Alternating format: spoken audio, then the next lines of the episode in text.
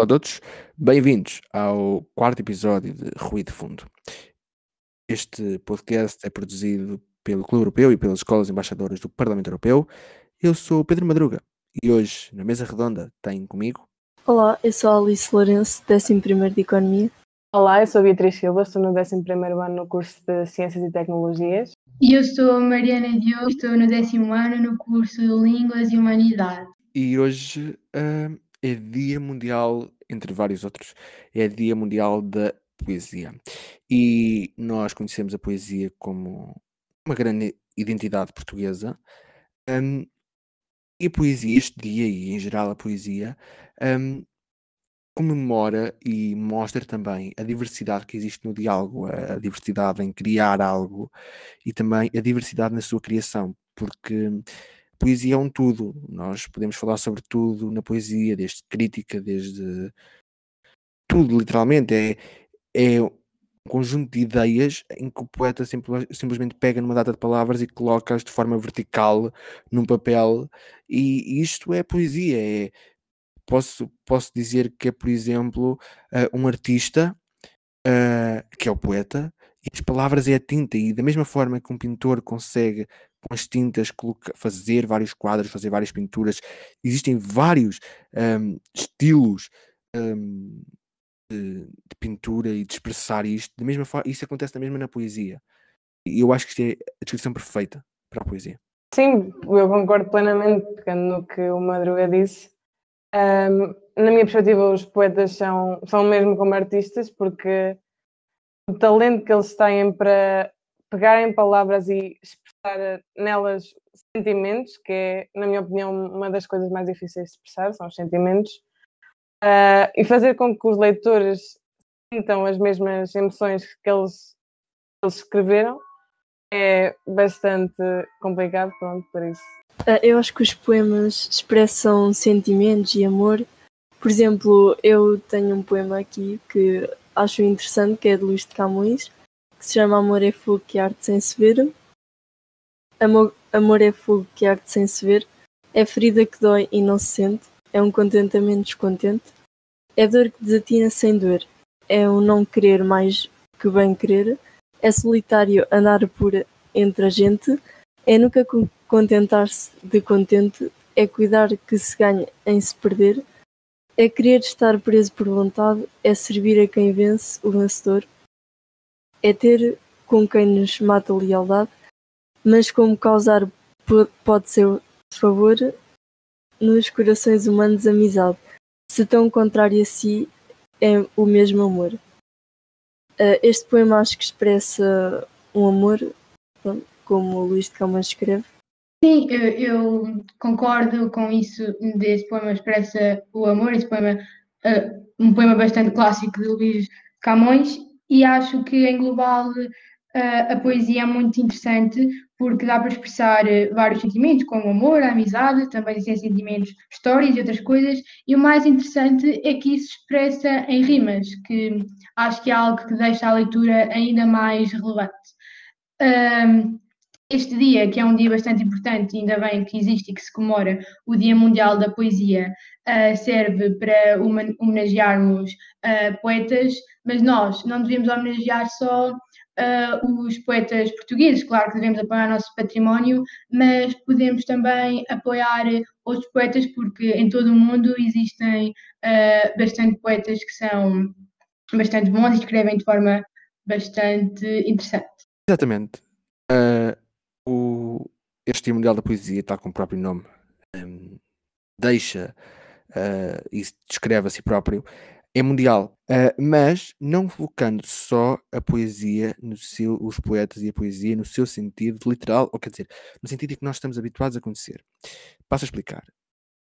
A poesia que nós estamos habituados a conhecer é pegar, é falarmos de poetas como, como já foram referidos, Luís Vasco Camões, eh, Fernando Pessoa, Sofia Melbreiner, Mia Couto, e termos um poema, e termos um poema em papel à nossa frente. Mas um poema está presente nas músicas, nas músicas que nós ouvimos.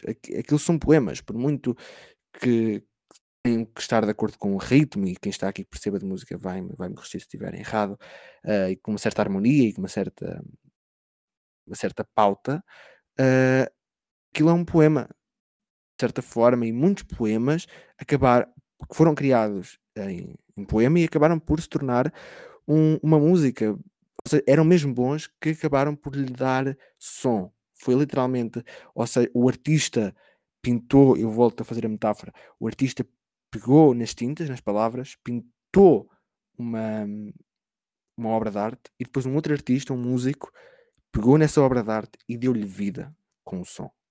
Mais uma data de metáforas que eu, que eu coloquei para aqui. Por exemplo, falando exatamente do que eu estava a falar, um, de que um artista pega nas palavras e transforma-as numa obra de arte e depois vem outro artista e dá vida a essas palavras. Há, há vários poemas, desde Pedra Filosofal, uh, Estrengo, mas eu vou ler o, o Infante, mas eu vou ler um que é o Ser Poeta, ou vou ler apenas um certo dele, poeta, de Flores Bela Espanca.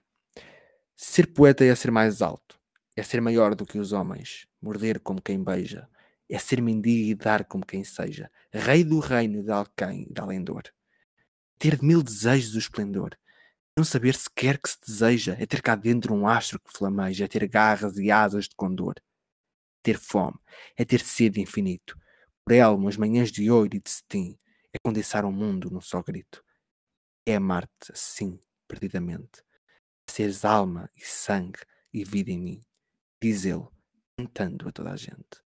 Uh, sim, o, o, poema que o Pedro acabou de citar é um ótimo exemplo de, da aplicação de, de um poema depois a origem é uma música e isso, isso pronto, verifica-se bastante atualmente. Uh, mas infelizmente eu sinto que a única presença de, ou das poucas presenças que nós temos de poemas hoje em dia, sinto que os poemas têm sido, a poesia no geral tem sido menosprezada uh, na atualidade, mas isso não devia acontecer porque a poesia desempenha um papel muito importante no património histórico do nosso país devido aos, aos, grandes nomes que todos nós conhecemos, como Fernando Pessoa, Camões, uh, Sofia de Melbreiner, Saramago e outros que marcaram a história portuguesa e foram nomes de que saíram do nosso país e que passaram por múltiplos países e que marcaram efetivamente a nossa história. Sim, eu concordo com isso que a Beatriz disse, porque uh, hoje em dia, de certa forma, a poesia tem sido um pouco colocado, par, colocado de parte, mas não deveria ser, porque um, a poesia é algo tão uh, abrangente. Aqui, por exemplo, eles falaram da música, que é algo bastante interessante, uh, como podemos passar de poesia a música só com uma melodia, mas, como disse, a poesia é algo bastante abrangente, um, onde, podemos, onde temos várias formas de expressão a identidade e cultura linguística da nossa humanidade. Exato, e, e este, este dia, não só este, mas este, vem reforçar de novo essa ideia. E todos nós acho que devíamos tentar, pelo menos uma vez, uh, tentar escrever, inclusive dar importância não só aos poetas contemporâneos, mas também a poetas mais recentes e mais novos que, que serão o futuro, que serão, se nós neste ano uh, estamos a dar importância a poetas de há 100, 200 ou 500 anos, daqui a 500 ou 300 anos estaremos, dar, estaremos a dar importância aos poetas de agora. E por que não começar já a dar essa importância agora? Uh, pronto, eu gostava de dar a devida importância que o Madruga referenciou com um exemplo de um poema que eu encontrei. É de uma menina chamada Ana Paula, de 10 anos. E que eu passo a citar, nós somos todos iguais, não há raça nem há cor. Se no nosso coração houver amor, muito amor, sentimentos e emoções vivem no nosso coração. Nós temos muitas razões para respeitar o nosso irmão. Se o nosso sangue é igual, é vermelho em qualquer tema, não devemos transformar a cor da pele num problema. Geram-nos com amor, nascemos iguais em tudo. Por que é que tem de haver diferença e crueldade no mundo? Todos temos ambições, branco, preto ou amarelo. Vamos vivê-las em paz e o mundo será mais belo. Vamos olhar-nos nos olhos, lado a lado, mão na mão, e acabar com o racismo que há na nossa geração. Acho que estava explícito uh, no poema que a Beatriz leu que, independentemente da cor que nós tínhamos no nosso corpo ou das características do nosso corpo, nós somos apenas nós e isso de forma alguma um, vai dizer quem nós somos. Uh, por isso também tenho aqui um poema que vou ler que está mais ou menos relacionado com isso e este poema é de Miyakoto e também tenho a dizer que hoje celebra-se o Dia Mundial da Poesia e claro que nós devemos apoiar o nosso património português, mas também existem uh, imensos poetas uh, no mundo inteiro que são bastante bons. Eu vou falar agora de um, de um, poema, de um poema de Miyakoto, como já disse, que também é um poeta bastante conhecido em todo o mundo. Então passo a ler o poema. Encheram a terra de fronteiras, carregaram o céu de bandeiras, mas só há duas nações, a dos vivos e a dos mortos. Uh, acho que este poema vai de encontro com o da Beatriz, como já disse, porque de certa forma hoje também se celebra o Dia Internacional da Luta contra a Discriminação Racial e, como já disse, independentemente de tudo, nós somos apenas nós e nenhuma cor ou nenhuma, nenhuma característica do nosso corpo vai definir a nossa personalidade e quem nós realmente somos. Exatamente, e hoje, enquanto, enquanto um dia contra a discriminação racial, serve exatamente para isso. Um dia contra, contra o racismo e contra toda esta discriminação que existe. Um, que define e que coloca um, uma verdadeira divisão entre o que é mal e o que é bem, que nos impede de certa forma de avançar uh, enquanto uma sociedade livre, porque o racismo, em última análise, pode mesmo impedir a liberdade de alguém. Uh, eu acho que as pessoas não devem ser discriminadas porque, apesar da cor e tudo mais, nós somos todos iguais. Portanto, acho que não devia haver discriminação. Sim, exatamente. E não sei se há, mas antigamente existia uma lei, existia uma lei que era a lei, chamava-se a lei do passe.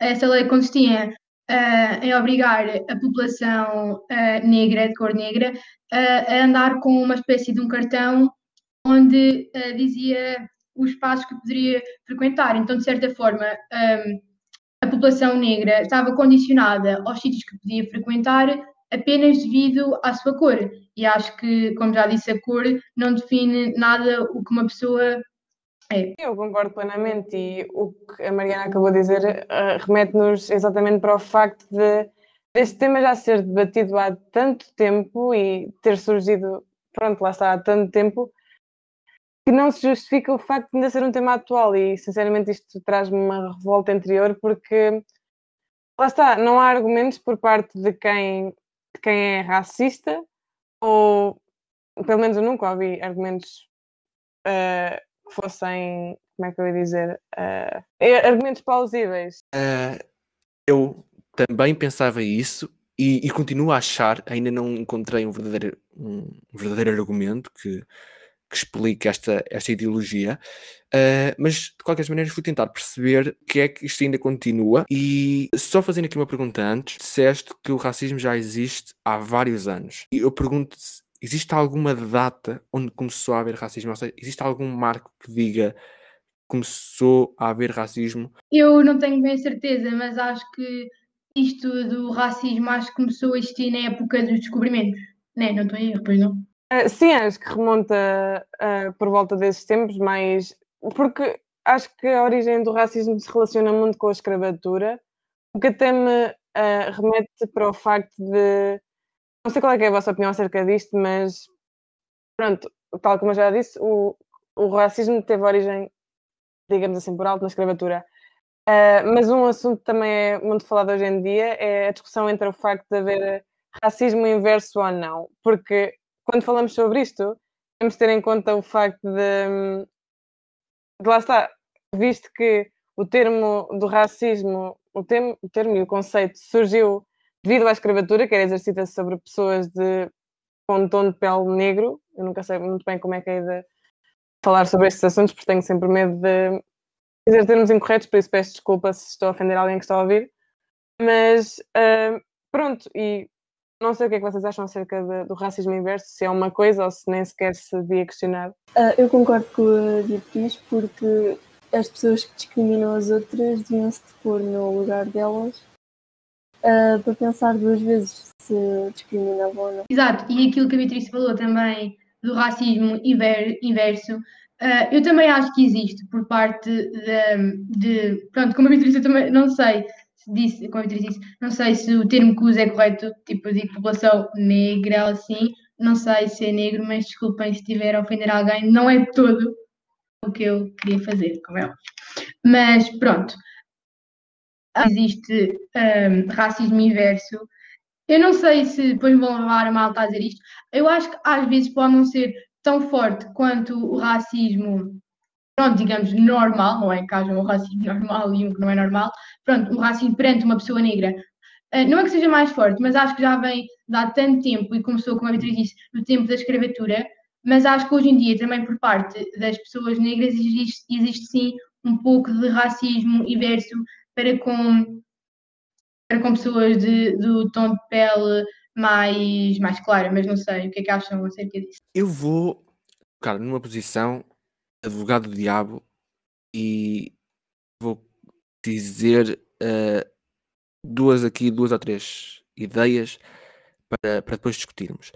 Primeira ideia é efetivamente o racismo surgiu à volta dos descobrimentos e surgiu à volta da escravatura e em oprimirmos uh, pessoas de cor negra que efetivamente eram as que estavam a ser uh, escravizadas e portanto eu pergunto se por exemplo ao estarmos a ensinar os descobrimentos ou ao estarmos a enfatizar os descobrimentos em determinadas histórias uh, se estamos também a apoiar o racismo não, acho que todo não. Acho que até os descobrimentos, e não só, mas pronto, agora falando dos descobrimentos, são algo bastante marcante, principalmente na história de Portugal, e acho que sim, que deve ser ensinada nas escolas.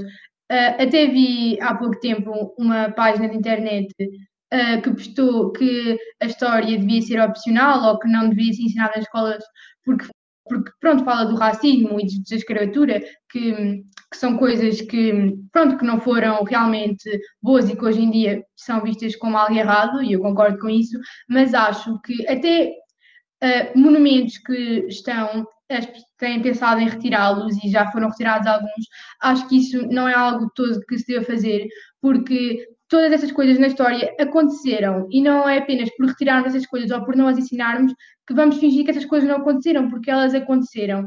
E acho que até é importante nós falarmos nelas, porque é ao falarmos delas que vamos aprender que essas coisas são erradas. E é ao falarmos delas que vamos aprender que isso é errado e que não devemos fazer, porque aprendemos é com os erros principalmente. Então acho que sim, que a história deve ser ensinada nas escolas, a época dos descobrimentos também, porque foi algo bastante importante na história de Portugal e é isso. Exatamente. E agora, mais uma ideia que, que pode ser polémica ou não.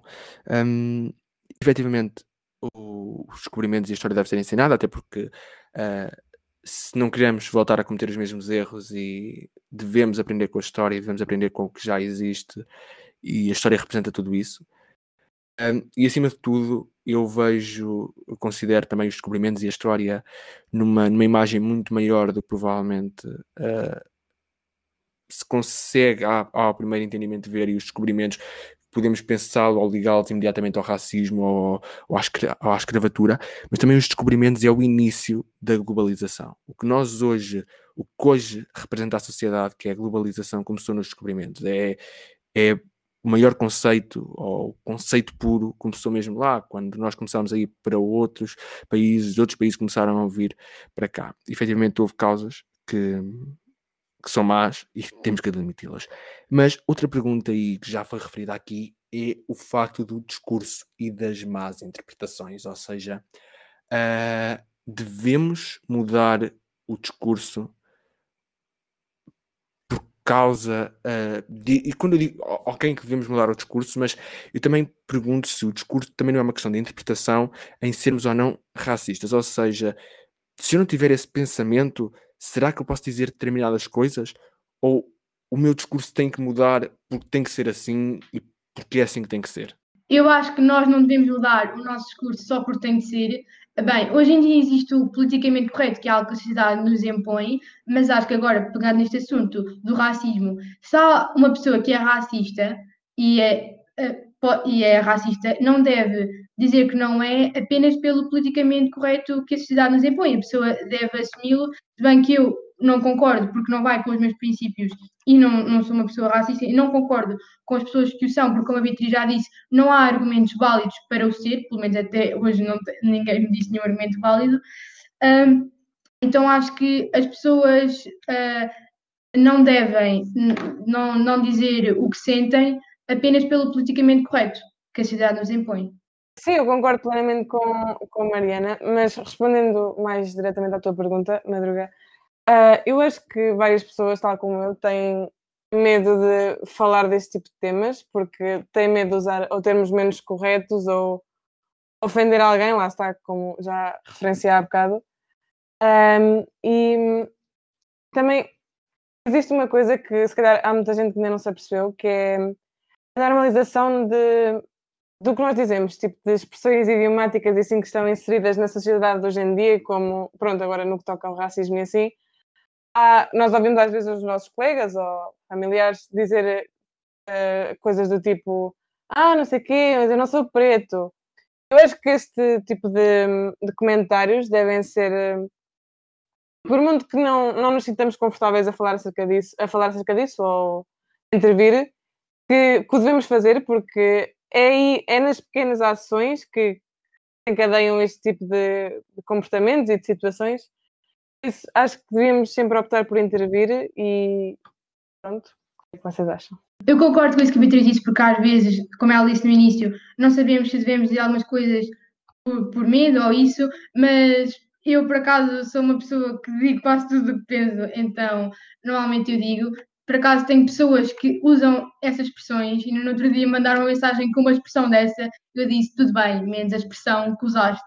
Eu por acaso eh, costumo repreender as pessoas, mas claro, isso é porque eu não sou uma pessoa muito envergonhada e com a, com a pessoa que foi até tenho confiança e isso, mas acho que sim que devemos uh, repreender, não é repreender, mas é mostrar que que isso não é correto, mas claro que se depois do ensinamento, sim, ensinamento, eh, se depois da explicação a pessoa continuar a achar que essa expressão é válida ou que se deve usar, eh, pronto, aí já vai da pessoa, da pessoa, mas acho que esse tipo de expressões hoje em dia, no século XXI onde já estamos, já deviam ser ultrapassadas e já nem deviam ser usadas, porque essas expressões são algo que magoam muito as pessoas.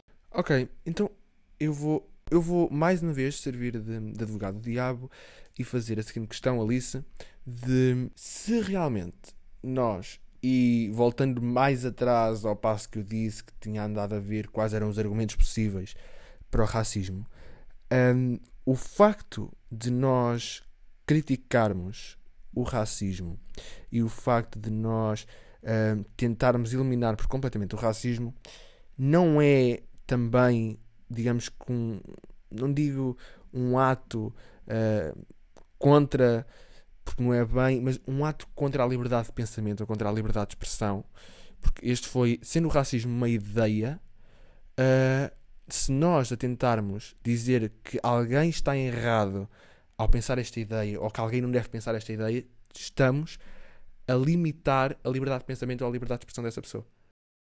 Uh, então eu acho que cada pessoa tem a sua opinião Uh, mas as pessoas depois acabam por uh, afetar as outras com o racismo. Acaba por afetar um determinado grupo de pessoas. Exato. E agora, só que uma última pergunta, e se calhar deixo esta até no pensamento, que é uh, os movimentos antirracistas são, ou quer dizer, não todos, e eu agora vou generalizar, que é uma coisa que eu não gosto de fazer,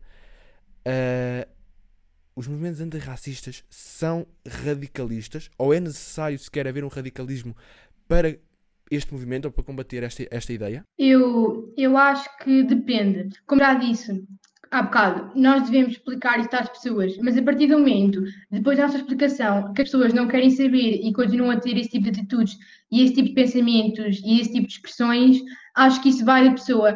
Acho que as manifestações antirracistas devem existir e até nas crianças devemos educá-las que há diferentes tipos de cores e isso, como já disse, não caracteriza de certa alguma a personalidade nem o que a pessoa é em si, mas acho que essas manifestações devem existir, mas não devem obrigar ninguém a ter o mesmo pensamento que nós. Acho que todos os, os que estamos aqui, e vocês lá em casa, acho, pronto, não sei, que pensamos que nenhuma cor define ninguém, nenhuma cor, nenhuma característica do corpo. Mas acho que depois dessas manifestações, as pessoas continuarem a pensar assim, não devemos obrigar ninguém a pensar da mesma forma que nós. Por isso também, como disseste, a liberdade de expressão e o racismo acho que são coisas distintas, como a Alice também disse, uh, e acho que toda a gente tem direito de pensar o que quiser, mas depois das, nós devemos explicar às pessoas. Se depois da explicação a pessoa continuar a pensar assim, isso já vai dessa pessoa. Eu não, não acho que não conseguiria uh, conviver com, muito com este tipo de pessoas que têm essas atitudes constantes, porque isso não vai com os meus princípios, mas acho que cada pessoa tem o direito de pensar o que quiser, mas não concordo com as pessoas que esse pensamento ofende outras pessoas. Uh, eu sinceramente não tenho uma opinião formulada acerca disso, porque pronto, tenho opiniões um bocado contraditórias, mas eu condeno qualquer tipo de comportamento extremista. Acho que o extremismo não, não, não leva a lado nenhum, só, às vezes até só desencadeia situações piores. Mas, ao mesmo tempo, nós todos temos de admitir que estamos perante, nem falta no nosso país, mas, por exemplo, nos Estados Unidos, que é onde, um dos países onde se verifica, infelizmente, pior este tipo de situações, existe claramente uma supremacia uh, branca e que leva-me a pensar se se calhar é mesmo com este tipo de comportamentos que eu não defendo e que não, de todo, não, lá está, não vai com, com os meus princípios, mas que parece que são os únicos capazes de fazer com que medidas sejam tomadas. Por exemplo, uh, naquela situação que toda a gente ouviu, do George Floyd, um, ah, gerou-se uma grande revolta à, acerca, à volta disso. E pronto, eu acho que essa situação tocou, uh, chegou a vários sítios, obviamente, e tocou várias pessoas, e vozes importantes também foram ouvidas, vozes de pessoas que representam ainda grandes cargos ou. Pronto. Uh... Exato, e que acima de tudo nós temos que colocar este tema, um tema que tem que ser discutido, como o fizemos, um tema que tem que parar de ser uh, tabu. Uh, e um tema que tem que deixar de ser eh, uma, um mar de politicamente correto e de não estar politicamente correto. E temos que discutir isso porque só assim eu acho que é que vamos conseguir, claro que todos os movimentos são importantes, mas lá está, eu não sei até que ponto é que um radicalismo pode ser, pode ser importante, em nenhum caso, seja no movimento, seja, seja em tudo, e portanto eu acho que acima de tudo discutirmos isto e discutirmos a forma e ensinarmos as pessoas acho que é a melhor forma. Mas bem, é muito curto o tempo, mas vamos então às nossas rubricas habituais. Começamos então pelo uh, país uh, da União Europeia. Hoje por D, qual é o nosso país, Alice? Uh, hoje o país é a Dinamarca e uma das curiosidades que a Dinamarca tem é que no, no dicionário dinamarquês a palavra por favor não existe Uh, a Dinamarca é um país mais feliz, é o país mais feliz do mundo, segundo a ONU. Uh, como também a Dinamarca tem o dobro do número de bicicletas do que carros, uh, pois mais de metade dos cidadãos da Dinamarca vão e voltam de trabalho de bicicleta. Ok, então e agora séries, filmes, livros que, que recomendam neste quarto episódio? Uh, ainda sobre o tema que nós abordamos neste episódio, ou um dos temas, eu vi um filme chamado Black K.K. Klansman, O Infiltrado, de Spike Lee, que aborda o tema do racismo, pronto, não diretamente, quer dizer, sim, diretamente. Uh, é baseado em factos verídicos, o que logo à partida é um, mais um fator para terem de ver este filme. Uh, e conta resumidamente a história de um detetive negro que se integra num grupo de KKK, não sei se estão familiarizados com o termo, mas KKK significa Ku Klux Klan, que é o nome de três grupos distintos que têm como base ideias extremistas, uh, nomeadamente a supremacia branca, que foi abordada antes, uh, que no caso é mais relevante neste contexto. O filme baseia-se à volta disso. Uh, não vou entrar em mais pormenores porque não quero dar spoiler a ninguém, mas recomendo este filme porque gosto da maneira como explora o tema e como nos faz sentir uh, na pele uh, a personagem principal, que é o que, o que ele passa. O filme que eu quero recomendar hoje é a 13 terceira Mesa, que é um documentário bastante interessante, uh, pois fala, pois, onde os historiadores falam sobre a abolição da escravatura nos Estados Unidos e também como acabou a Guerra Civil. Ah, e só para dizer, acho que neste, nos assuntos que falámos neste episódio uh, do Dia Mundial da Poesia e do Dia Internacional da Luta contra a Discriminação Racial uh, são dois, duas datas bastante importantes e ainda bem que existe este dia para comemorarmos estes assuntos. Nós falámos sobre dois temas muito distintos à primeira vista, mas a, a poesia, como disse, é como é, é, um tudo e é um nada. Uh, e agora deixava-vos a pensar nesta, nesta frase. Mas um poema é a diversidade de ideias, de estilos, de poetas, e no final bate tudo certo. Uh, há tantos poemas de formas tão diferentes, escritos de maneiras tão distintas, por pessoas com características tão diferentes. E portanto, eu posso dizer que o mundo é, é um poema. Não podia fazer uma comparação melhor. Uh, mas, mas existe um problema que nós, o, que nós falamos aqui e que impede com que uma das milhões de estrofes que compõem este poema uh, tenha rimas. Porque todos nós somos diferentes. E, e na verdade, se não é a diferença que torna as coisas mais interessantes, não é a diferença que torna as coisas mais belas, não é a diferença que faz que faz as coisas. Então não sei o que é que é. E bem, vamos acabar por aqui. Uh, Despeçam-se e até o próximo episódio. Ah, ah,